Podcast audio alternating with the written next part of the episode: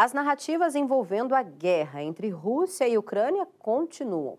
Ninguém sabe se o tal corredor de exportação voltará ou não a operar, e muito menos se a Rússia vai continuar entregando trigo ao Ocidente se suas exigências não forem atendidas. Apesar do tombo esperado para esta nova temporada 2023-24, facilmente confirmado por este gráfico, é importante lembrar que só a Ucrânia teria que movimentar 10 milhões e meio de toneladas de trigo em exportação para ajudar a garantir o abastecimento mundial. Se isso aí não acontecer, a coisa pode se complicar.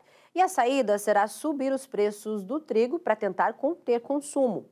Na outra ponta, temos a Rússia, país de fundamental importância hoje para o abastecimento global de trigo, algo que certamente está sendo usado por Vladimir Putin como moeda de troca na mesa de negociação com o Ocidente.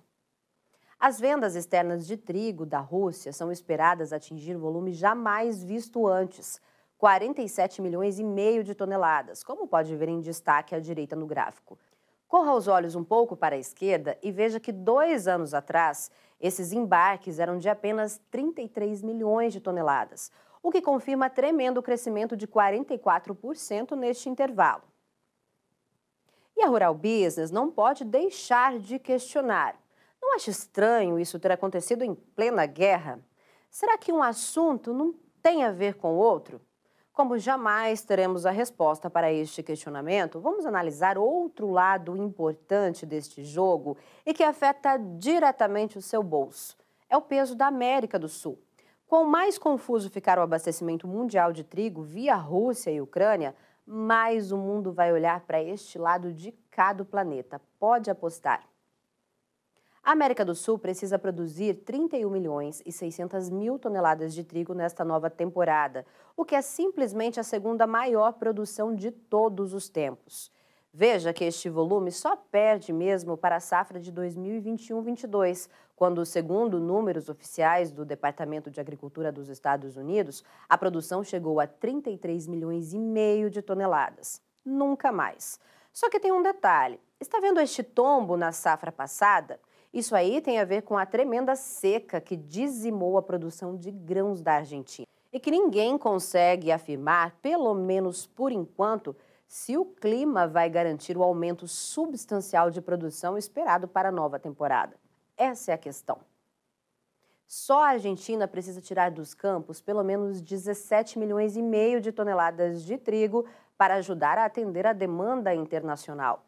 39% mais do que conseguiu produzir na última safra de 2022-23, quando a produção local desabou do recorde de 22 para menos de 13 milhões de toneladas. Se isso é muito trigo, na verdade até não é. Tem 10 países que colhem mais trigo que a Argentina em todo o mundo. O diferencial, meu amigo, é que a Argentina consome a metade do trigo do que é consumido aqui em nosso mercado interno, ou seja, sobra quase 70% da produção para ser exportada. Mesmo sendo apenas o 11º colocado no ranking mundial de produção, a Argentina ocupa o posto de sexto maior exportador de trigo do planeta, sendo país de vital importância para abastecer a própria América do Sul, em especial o Brasil. Os argentinos precisam colher o suficiente para exportar 12 milhões de toneladas de trigo na nova temporada de 2023-24, 140% mais que na última safra, quando as exportações caíram para 5 milhões de toneladas, menor volume em oito anos. Ou seja, se o clima não garantir o volume de produção esperado, o bicho vai pegar.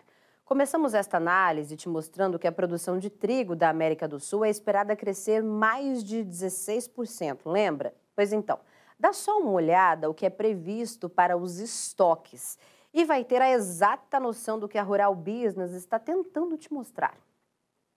Mesmo se tudo der certo e a produção de trigo da América do Sul atingir o segundo maior volume da história, não haverá folga, meu amigo. O aumento do consumo para um novo recorde e forte demanda internacional ameaçam derrubar em 10% as reservas estratégicas de trigo deste lado de cada mundo, para 6 milhões e 240 mil toneladas, como pode ver em destaque aí no gráfico.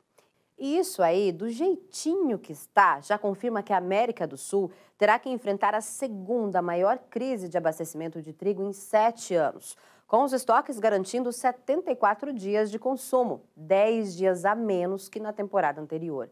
Portanto, clima e produção ao redor do mundo e o chove não molha lá na Ucrânia serão decisivos para determinar o rumo dos preços do trigo no mercado internacional, mesmo com toda a pressão especulativa que temos influenciando os negócios aqui no Brasil e também o seu bolso.